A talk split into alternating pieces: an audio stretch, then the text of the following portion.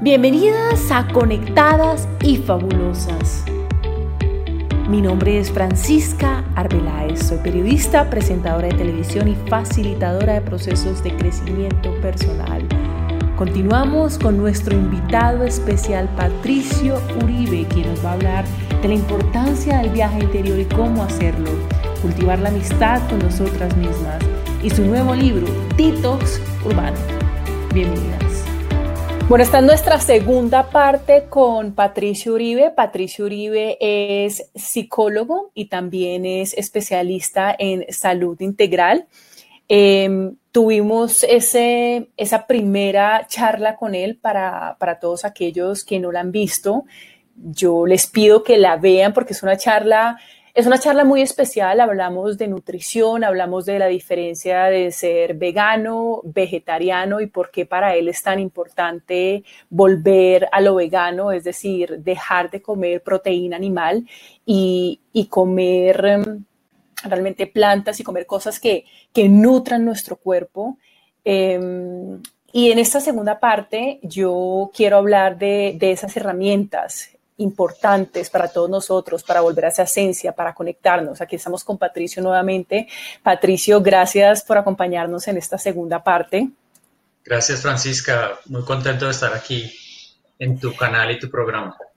Hablemos un poco, Patricio, de los viajes. Eh, a mí me encanta viajar pero me encanta viajar porque me da una, como una perspectiva diferente y, me pone en un lugar diferente. Obviamente estoy en un lugar diferente, pero, pero a nivel espiritual, a nivel de esencia, esté donde esté, siento que, que puedo ver cosas diferentes, que puedo ver una cultura diferente, que puedo conectarme. Yo viajo mucho a Los Ángeles y recuerdo mi último viaje a Los Ángeles, algo pasó, no estoy segura qué fue lo que pasó, pero, pero sentí como que si algo me hubiera hecho clic sentí como, como, como que me hubiera conectado conmigo misma y me pasó en Los Ángeles y dije, ¿será que me pasa a todo el mundo? ¿Será que cuando uno viaja uno, uno comienza a conectarse más? ¿Tú qué opinas? Pues yo creo que el tema de los viajes es algo eh, de, de esta época actual que cada vez viajar y conocer otras culturas se nos ha vuelto más fácil y que nos acerca mucho más a la globalidad. Yo creo que cada vez, eh, como ya sabemos, las personas somos más globales, más ciudadanos del mundo y que esto también nos lleva rápidamente a integrar la manera de pensar y de vivir de otras personas distintas a uno y que nos complementa de manera muy profunda nuestra manera de ver la vida y de de resolver pues nuestros problemas existenciales. Entonces, creo que, el tema de los viajes es apasionante y que como tú lo dices, son un complemento importantísimo del, crecimiento eh, interior de las personas. Tú has tenido unos buenos viajes a Japón recientemente y a la India y estos viajes de alguna manera también te han, ¿tú sientes que te han cambiado un poquito la perspectiva de lo que antes creías? Claramente, pues, en muchísimos sentidos. Eh, ha habido viajes de meditación que pues eh, le nutren a uno de manera muy profunda el contacto con la esencia y con, ese ser espiritual y con, ese ser superior que todos tenemos instalado adentro y que tenemos que eh, cultivar a lo largo de la vida esa conexión interna. Y, en particular a Japón tuvimos ese viaje también para conocer esa cultura que fue maravilloso y en particular te diría que que de ambas culturas he aprendido mucho, de, la India que he aprendido, de la importancia de respetar las tradiciones antiguas. Tú en India ves muy presente como toda la sabiduría eh, milenaria y antigua sobre, sobre el buen vivir, sobre las costumbres. Es un poco como un mensaje de que, de que no importa cuántos años pasen y cuántos siglos pasen, no podemos perder esa conexión con la bondad y con, el, con, la, esencia humana más básica. En la India uno ve mucho eso, eh, también uno ve un contraste increíble eh, porque al haber tantos habitantes en, una ciudad como Nueva Delhi y tanto caos, es prácticamente una ciudad en medio de una selva, eh, uno también aprende a, a, ver a la cultura de uno con perspectiva. Entonces, si nosotros creemos que vivimos en una cultura un poco caótica y un poco tropical y, y, donde conviven muchas informalidades, pues en India eso es llevado un poco al extremo. Tú puedes encontrar en India una peluquería debajo de un árbol o una dentistería debajo de un árbol en una esquina y en la otra esquina encuentras a una persona bañándose con un balde de agua, con un chingle para taparse, pero se está bañando con jabón en la esquina y al lado de un centro comercial. Entonces, eh, eh, ese, ese contraste con, con muchas cosas básicas de la existencia es, es interesantísimo. En Japón en particular, dime. No, dime tú, dime tú. En Japón, tal vez lo que pude ver es que es que en Japón el, respeto por las normas es impecable. Eh, la, no existe prácticamente la delincuencia. Tuve ciudades grandísimas como Tokio y toda la gente vive con su casa con la puerta abierta. Eh, tú ves que mucha gente eh, tiene la bicicleta fuera sin llave, está el carro abierto en ciudades gigantescas. Entonces son culturas muy interesantes en donde la delincuencia existe porque existen extranjeros, pero la delincuencia local es bastante baja. Eh, son personas de una amabilidad y de una reverencia por lo simple. Entonces uno allá eh, se confronta con eso, con, con, la necesidad también de, por ejemplo, me, me, sorprendió, fuimos a una fábrica de, donde hacían eh, queso de soya y tú allá encuentras que la fábrica lleva 300 años y que no están pensando exactamente en la higiene del piso, sino en la sabiduría que esta gente tiene y, que esa familia está haciendo el queso de soya hace 250 años en esa misma eh, fábrica y respetan en, medio de tanto desarrollo tecnológico, respetan mucho esas tradiciones y, y, la antigüedad de todos esos procesos. Entonces yo creo que, que ir a otras culturas eh, lo confronta a uno. Yo siempre digo que que al ver a otra cultura lo confronta con lo que uno es, ¿no? Se ve uno en un espejo. Me encanta ese término de confrontar. Y yo creo también, Patricio, que, y no sé qué opinas tú al respecto, em, que sí, viajar es maravilloso y ha sido, la verdad, una parte vital, importantísima de lo que ahora soy como mujer y como persona. Pero en teoría, el mejor viaje que podemos hacer es hacia nosotros mismos, es, es de verdad explorarnos a nosotros mismos. Muchas personas dicen, eso es súper fácil y yo realmente me conozco, pero hablemos de ese viaje realmente, del mejor viaje de nuestra vida, que es ese viaje de exploración. ¿Tú qué piensas? Exactamente. Eh, lo dijiste todo, eso podría ser lo más importante de todas las entrevistas que hagamos y es la necesidad de que eh, por muchos viajes que uno haga, el, el, verdadero viaje es interno y es hacia el encuentro con la esencia, con el alma, con el ser espiritual, con la conexión, con eh, ese Dios que llevamos adentro todos eh, y que habita dentro de nosotros y, y, que nos perdemos mucho en la conexión externa con las cosas y, y, con, y en el mundo y en tantas cosas que nos ofrece la ciudad y el mundo, pero que de lo que se trata todo esto es de, mirar hacia adentro y de volver a la conexión con la esencia, que es también lo que tú estás trabajando a través de, todos tus seminarios y tus conferencias, eh, y es recuperar la conexión. Eso es lo fundamental. ¿Tú por qué piensas que perdemos esa conexión con nosotros mismos? Yo te digo, yo, eh, lo dijimos en nuestra primera charla, yo no estaba enferma, pero yo sentía que había algo en mí que no estaba bien que yo no tenía de dónde agarrarme, que yo no podía cogerme en ninguna parte.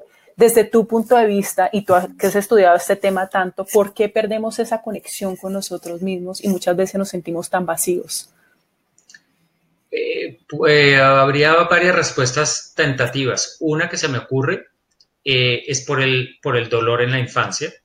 El dolor nos hace desconectarnos porque lo que nos duele no nos gusta y porque cuando nos duele estar conectados hacia adentro, preferimos salir corriendo y conectarnos hacia afuera. Claro. Entonces, eh, es por eso que, que volver al encuentro con nuestra esencia y aun cuando eso implique enfrentar miedos, vivencias dolorosas y traumáticas, etcétera, pues hay que atravesar esa zona de turbulencia, pero hay que volver al contacto con ese ser interior y sensible que todos tenemos adentro y eso es fundamental. Pero hay otra razón un poco más universal y es que todos tenemos los cinco sentidos y nosotros ya traemos, digamos, instalado en el software como que a través de esos cinco sentidos son, son las ventanas que nos conectan con el mundo y nosotros naturalmente tenemos como, lo dirían muchos caminos espirituales, como una enfermedad, digámoslo, universal y básica que es el gusto por el mundo externo a través de nuestros sentidos. O sea, no solo por las vivencias traumáticas, sino porque nosotros gozamos con la belleza, gozamos con los sabores, gozamos con la sensualidad, eh, gozamos con los sonidos y nosotros eh, nos perdemos un poco en ese goce de a, a, través de la conexión de los sentidos con el mundo externo. Todos los caminos espirituales lo que le están diciendo a uno es trate de ir cerrando de a poquitos esas puertas que lo hacen a uno conectarse demasiado con lo externo y demasiado con el mundo y trata de abrir las ventanas más internas de conexión con su ser más interno y ahí es donde uno realmente crece. Y hablando de esa conexión, hay un tema importantísimo que tú lo tienes muy claro y es el tema de la meditación. A través de la meditación nos conectamos, a través de la meditación nos conocemos, a través de la meditación subimos nuestra intuición y calmamos todo ese ruido que tenemos. Hablemos un poco de la, meditación y cómo Patricio puede, una persona que nunca en su meditado, porque las historias que estoy seguro tú las, tú las, las has escuchado varias veces, yo también, yo no sé cómo meditar, yo no tengo ni idea de meditar, eso no es para mí, la meditación no es para mí y resulta que la meditación es para todos. Claro, Entonces, ¿cómo la hacemos eh, más ¿Cómo le explicamos de tal manera que las personas puedan meditar en este momento, en este segundo o apenas terminen de escucharnos? Claro, mira, yo, yo no soy un instructor de meditación, aunque soy un practicante de la meditación, porque cuando uno se mete muy a fondo en esos temas, uno va aprendiendo que solo debe enseñar meditación un maestro que realmente esté avanzado y que, que realmente conozca eh, lo que está enseñando. Es decir, en eso, bueno, es, es, es una, digamos, posición un poco personal sobre el tema, eh, porque cuando uno conoce maestros realmente avanzados en esos temas, uno se da cuenta de que, de que estamos hablando de cosas muy profundas y que es mejor que las enseñe directamente alguien que de manera muy pura ha dedicado su vida a eso. Pero, digamos, al nivel tuyo o mío, eh, digamos que nosotros podríamos denominarnos, por decir algo, eh, profesores, facilitadores, personas que podemos enseñar herramientas de vida. Eh, yo diría que es muy importante enseñarle a la gente dos cosas, a tener un buen contacto con el silencio y a escuchar, porque nosotros vivimos mucho en el ruido en todos los sentidos de todos los, todos nuestros cinco sentidos, vivimos mucho en el ruido, en donde no nos escuchamos internamente, ni escuchamos a los otros. Y eh, y, entonces eh, tenemos que aprender a vivir en el silencio y en ese silencio a escucharnos por dentro. Yo diría que si uno eh, se puede permitir un poco de soledad, un poco de quietud, un poco de no sobreestimulación, ahí ya empieza a surgir un contacto más profundo con la esencia de lo que uno tiene por dentro. Y creo que eso es, es muy importante en todos estos procesos. Entonces, yo le diría a cualquier persona que es fundamental eh, complementar eh, pues todos estos procesos con procesos de irse amistando cada vez más con, con una realidad que nos acompaña a lo largo de toda la vida y es que, que el mejor amigo y el mejor enemigo somos nosotros mismos, pero que la relación, porque nuestra mente es nuestro peor enemigo, eh, con todas sus, sus tendencias, que tiene la mente a, complicarnos la vida, pero también el, el, mejor amigo y aliado que podemos tener a lo largo de la vida somos nosotros mismos. O sea, hay que cultivar la amistad profunda con uno mismo a lo largo de la vida. Claro, pero guiemos un poco aquí a nuestra comunidad físicamente, ¿yo qué hago para entrar en silencio conmigo mismo? Yo me voy, si tengo una finca, me voy a la finca o yo me voy, salgo, estoy en, en el trabajo en este momento, estoy súper angustiado, que es lo que le pasa a la mayoría de las personas, no les gusta su trabajo, no les gusta lo que están haciendo, no les gusta su día a día. Entonces, ¿cómo, cómo, cómo le damos a estas personas estas herramientas para que cinco minutos empiecen a conectar? ¿Qué hago, Patricio? ¿Me voy al parque? ¿Voy visito a un amigo? ¿Cómo entro en silencio conmigo mismo? Muy buena pregunta. Yo diría que lo primero es empezar a enseñarle a la gente que no hacer nada es valioso. ¿sí? enseñarle a la gente a no hacer. Eso, eso, es, eso, eso, hagamos una pausa ahí porque eso es importantísimo. Nos han enseñado que hay que hacer, que tengo que hacer, que necesito salir a hacer. Y, y, decir que no hacer nada es valiosísimo es, es supremamente importante. Demasiado importante. Y, y en estas culturas llenamos nuestra vida de hacer y hacer y hacer. Y de pronto nos invitan a una finca donde no hay sino hamacas y una vista y alguien nos dice, pero allá no hay nada para hacer no, hay, mucho para hacer. Sí, exacto. Sí, nuestros planes preferidos con María Paula, mi señora, es irnos a no hacer nada. Qué delicia pasar un fin de semana sin hacer gran cosa, sino descansar, eh, relajarse, asolearse, conversar. Y no sentirme culpable por eso, que es lo más importante. Claramente, porque, exacto, no sentirse uno culpable, porque en esta sociedad estamos eh, bombardeados de mensajes de que tenemos que ser hiper mega productivos, eh, de que tenemos, que demostrar un poco de cosas a los demás, demostrar que estamos felices y contentos, eh, que vivimos intensamente, yo que sé, lo que cualquier mensaje que uno esté, del cual se esté uno alimentando o intoxicando en su vida, pero es importantísimo entender que el no hacer y como dirían en, el, en, ciertas culturas orientales el, encuentro con el vacío, ¿no? Con, con, la simplicidad. Y tú lo ves en, en, Japón, sí que ves eso. De pronto tú ves como el, el, arte en Japón y tú dices, pero es demasiado minimalista, ahí no hay nada. Y ellos están cultivando mucho eso, es, o ves las casas. Eh, muchas casas en Japón ni siquiera tienen muebles. Entonces tú entras a la sala y es una estera y hay un closet en donde del closet puedes sacar unas esteras que son como, como una, un sleeping para dormir y lo vuelves y lo guardas, pero también puedes traer una mesita para el té y los zapatos se dejaron a la entrada y hay un pequeño closet donde la gente guarda su ropa, pero mucha gente también vive de una manera en espacios muy reducidos, pero también de manera muy simple. Y tú empiezas a entender que en realidad la felicidad necesita de cosas muy elementales y sencillas. Entonces, eh, creo que es el encuentro con la simplicidad, ¿no? Me encanta. Patricio, ¿por qué las personas no se quieren ver? ¿Qué ¿Hay miedo? ¿Qué pasa? ¿Por qué no nos queremos ver? Porque nosotros tenemos un pedazo de nosotros mismos que no nos gusta, que nos duele, que nos atemoriza y que no aceptamos. Por eso existen personas que nos caen gordísimas, que no nos gustan, porque son un espejo del pedazo de, nosotros que no nos gusta. Claro. Es por eso, si uno aceptara todo plenamente todo lo que uno es, a uno no le caería mal ninguna persona. ¿Cómo me acepto tal y como soy? Con mis virtudes, con mis defectos. Cuando, yo voy entrando en contacto con, con todas las partes que me atemorizan y me duelen de mí mismo y voy haciendo un proceso progresivo de abrazar esas partes, de aceptarlas, de mandar una energía amorosa con esas partes con las que no me siento tan cómodo. Eh, y, ahí es donde entra el proceso psicológico y terapéutico dentro de, todo este proceso que hablamos en el libro Detox Urbano, de desintoxicarse y revitalizarse a nivel físico, pero también a nivel mental, en donde ese proceso terapéutico también es muy importante del reencuentro con la esencia y, con, y, y de volverse amigo de toda esa parte de uno mismo que, que a uno le ha dolido, que a uno lo ha atemorizado, que, a uno lo, le mueve el piso. Y entonces ahí es donde uno se va volviendo más, más completo, más pleno. Y, ¿Por qué nos damos tan duro, Patricio?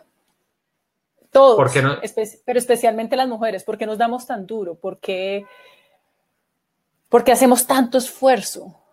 Recuerdo cuando llegué a tu consultorio, yo iba al gimnasio a las 4 de la mañana y tenía que ser la super esposa y tenía que ser eh, una persona supremamente exitosa, pero porque, y, y, eso no solamente me ha pasado a mí, o me pasa muchas veces a mí cuando vuelvo a ese, a ese círculo vicioso, pero en general, ¿por qué nos damos tan duro a nosotras mismas? ¿Por qué nos exigimos tanto? Eh, esa pregunta es muy profunda, no, no la veo tan fácil de responder, pero podemos irla desmenuzando. Yo hacer el intento suficiente. Hacer, hacer el intento. Yo creo que, a ver, yo creo que, que en nuestra infancia todos de alguna manera hemos sido educados en donde el amor incondicional, es decir, como que entre la cultura y la, y la historia de nuestras familias se nos ha enseñado que tenemos que ser distintos de nuestra esencia para merecer amor. Entonces, fíjate, yo veo ahora en nuestro edificio, que es un edificio inteligente de esos que ya no tienen portería, uno puede ver desde la cocina la persona que va subiendo el ascensor. Entonces es interesantísimo ver la actitud de todos nosotros cuando sube uno al ascensor. Lo primero que uno hace es mirarse al espejo y componerse un poco.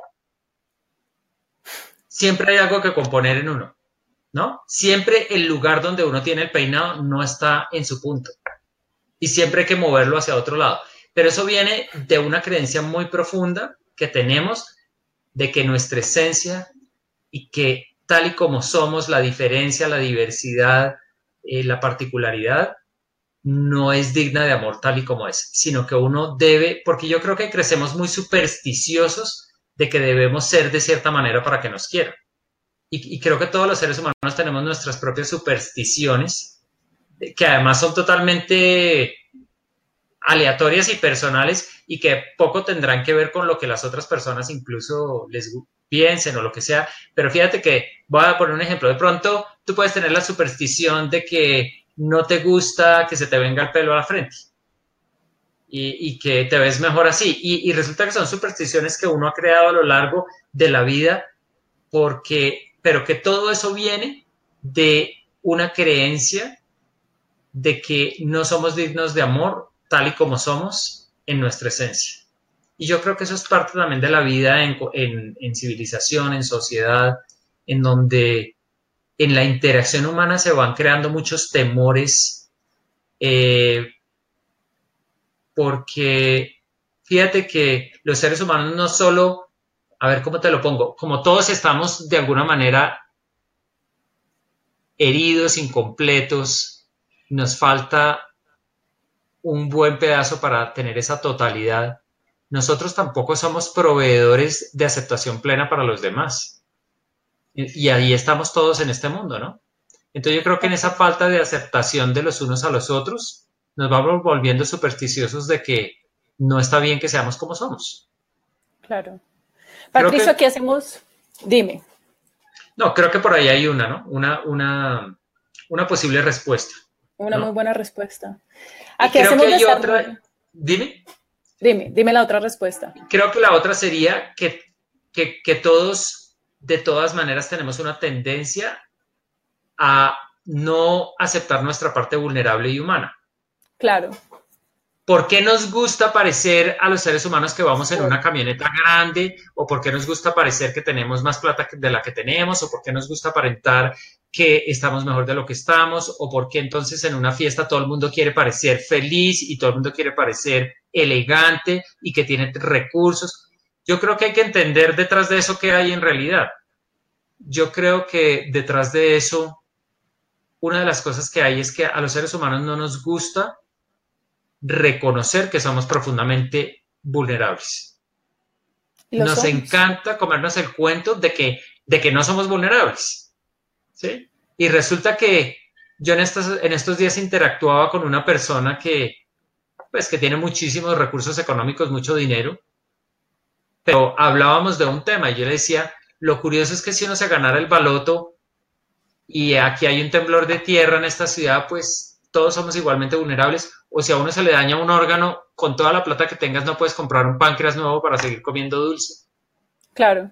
Es decir, la vejez nos viene a todos, aunque tengamos plata, no tengamos plata. Eh, nos, todos nos tenemos que morir, todos nos enfermaremos de algo. Es decir, la condición humana es tremendamente vulnerable y yo creo que eso nos atemoriza a todos, porque la muerte nos, produce terror, porque eso es parte del ser humano. Entonces yo creo que dentro de todo eso, todo ese aparentar, sin juzgarlo superficialmente, sino entendiéndolo a fondo, yo creo que viene de que tenemos un profundo miedo a nuestra parte vulnerable y eso es inherente al ser humano. Ok. Hablemos Aquí hacemos desarrollo personal con estilo, pero también hacemos un desarrollo personal con herramientas muy concretas para que las personas, para que las mujeres, que es nuestra comunidad, comiencen a implementarlas desde el día, desde hoy mismo. ¿Cuáles son esas herramientas, Patricio, que, que tú has utilizado en tus pacientes, que, que, las conoces porque tú también las utilizas y que dices, esto realmente ha cambiado mi vida, esto realmente ha transformado mi vida y esto tiene un poder increíble?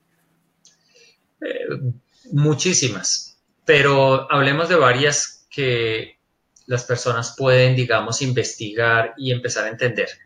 El tema de las dietas alcalinas no es una moda, está de moda, pero no es una moda. Es finalmente el entendimiento de que hay que comer cosas que tienen oxígeno porque las células respiran igual que nosotros respiramos.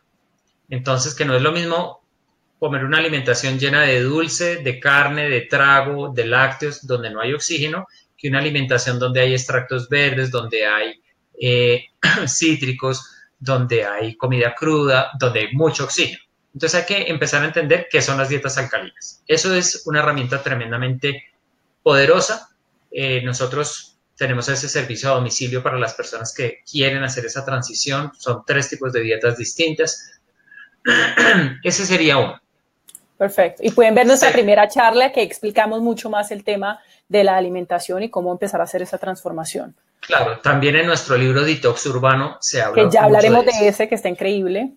Claro. Entonces, esa sería una herramienta. Segundo, empezar a recorrer un camino hacia el encuentro con uno mismo. Empezar a entender que la relación más importante que tenemos en la vida es con nosotros mismos y que tenemos que cultivarla. Y que eh, eso no significa que no madruguemos a dar de nosotros a los demás, a servirle a la comunidad, porque pues esa es nuestra vida, pero que la otra polaridad, hay que desarrollar esas dos polaridades en la vida adulta, el darse a los demás y el ser feliz haciendo felices a los demás, pero a la vez yendo hacia hacerse feliz a uno mismo de una manera simple y sencilla. Yo creo que, eh, y tercero, que, que viene de todo esto, yo diría que en una sola palabra, simplificar. Yo creo que si uno simplifica la existencia, cada vez es más feliz. La sofisticación no nos ayuda mucho. Entonces yo diría, simplificar a todos los niveles, a nivel de la dieta, a nivel de los recursos, a nivel de lo que uno gasta. En estos días hablábamos con mi esposa de cómo tuvimos una huésped en nuestra casa que estaba enferma y que es una persona que, es admirable porque tiene 86 años y viaja cuatro o cinco veces al año a la India con una pensión mínima, ahorra hasta el papel higiénico y nosotros decíamos, los seres humanos somos unos derrochadores de recursos entonces uno va a usar el papel higiénico y entonces uno lo jala prácticamente y lo rompe donde él para.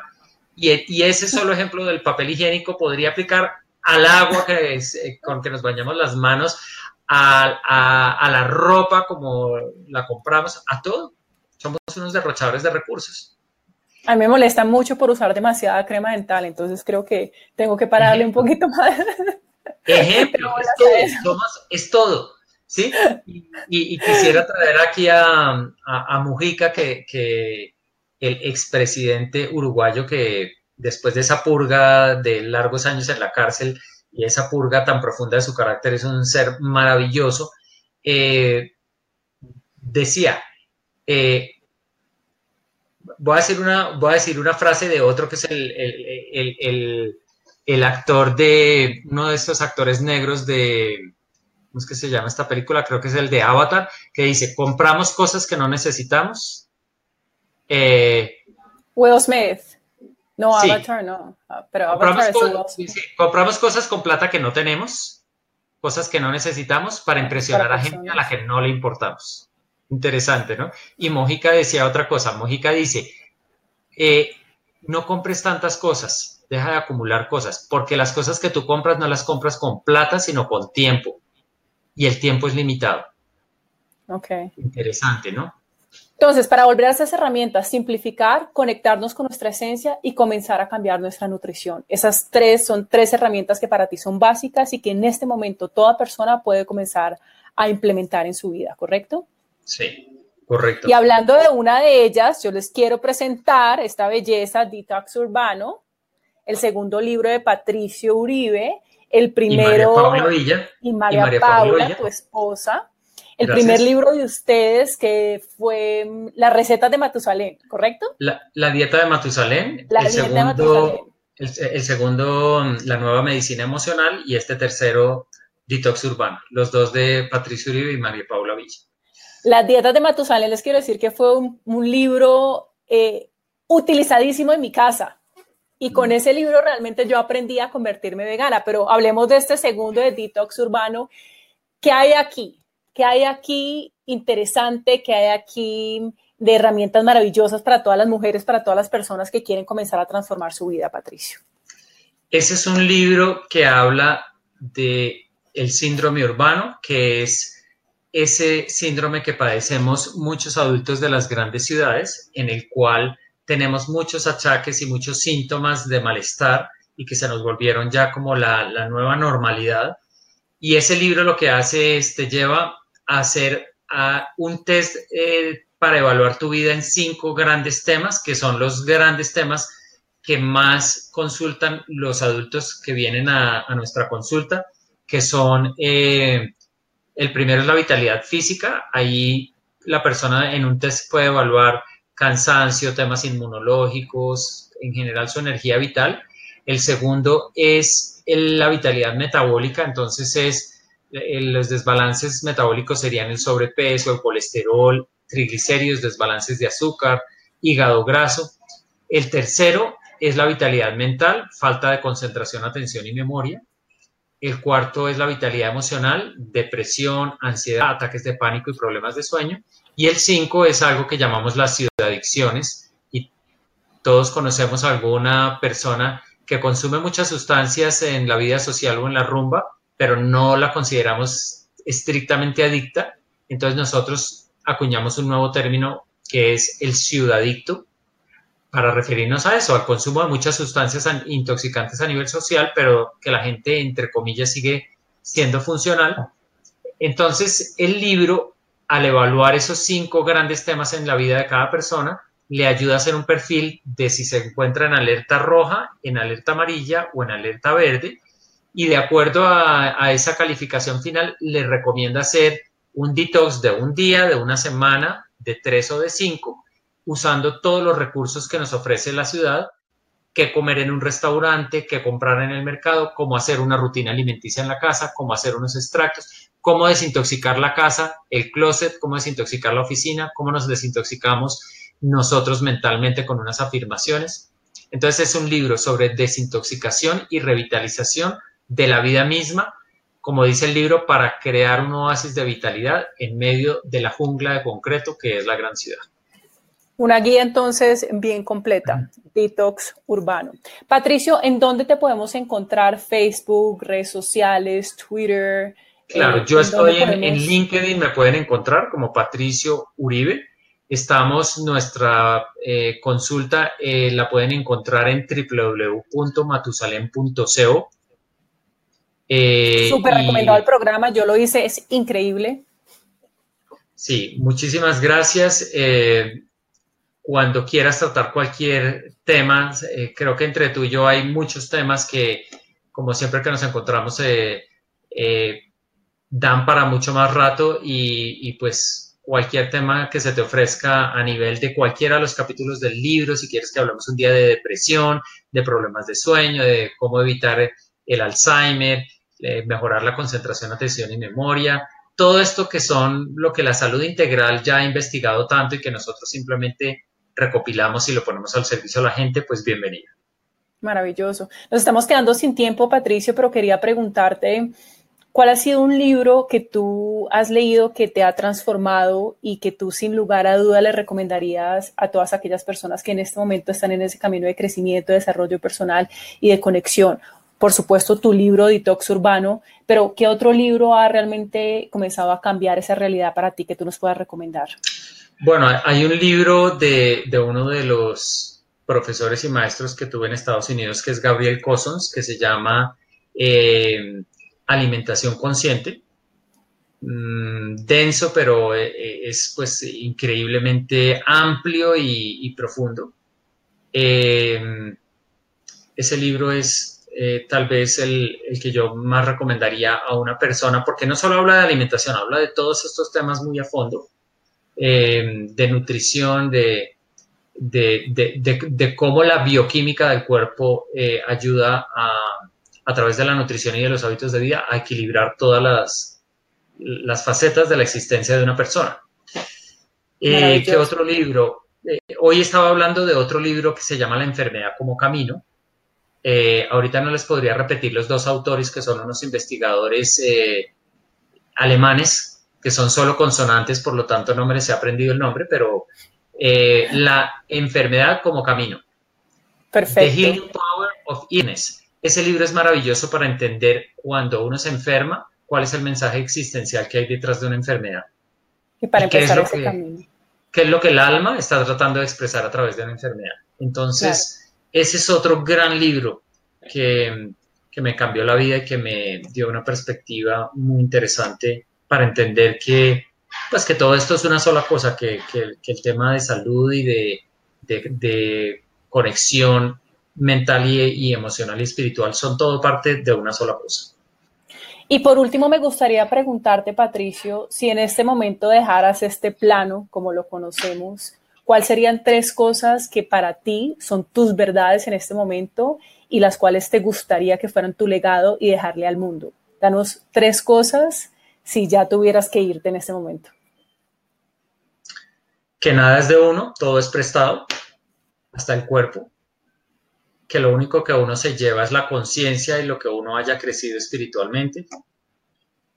Y que Sí, que lo único que uno tiene que hacer en la vida es eh, que la única religión que existe es el amor y la compasión, la misericordia. Eso sería como lo, fundamental en, la existencia y que, y que hay que dejar el menor reguero posible aquí en este, en este plano para irse muy liviano. Patricio, muchísimas gracias por tu tiempo, muchísimas gracias por esta charla y sin lugar a dudas estaremos en contacto. Bueno, un abrazo, muchísimas gracias y cuando quieras eh, estaré gustoso de acompañarlos. Un abrazo, chao. Un abrazo, hasta luego. Gracias por escucharnos y gracias a nuestra comunidad de conectadas y fabulosas. Si tú aún no eres parte de nuestra comunidad privada de Facebook, te invito para que te unas a esta comunidad. Si te gustó este podcast, compártelo con tus familiares y amigos o con alguien que sepas que en este momento puede ser de gran ayuda. Un abrazo a todas y les deseo un día, una semana y una vida conectadas y fabulosas.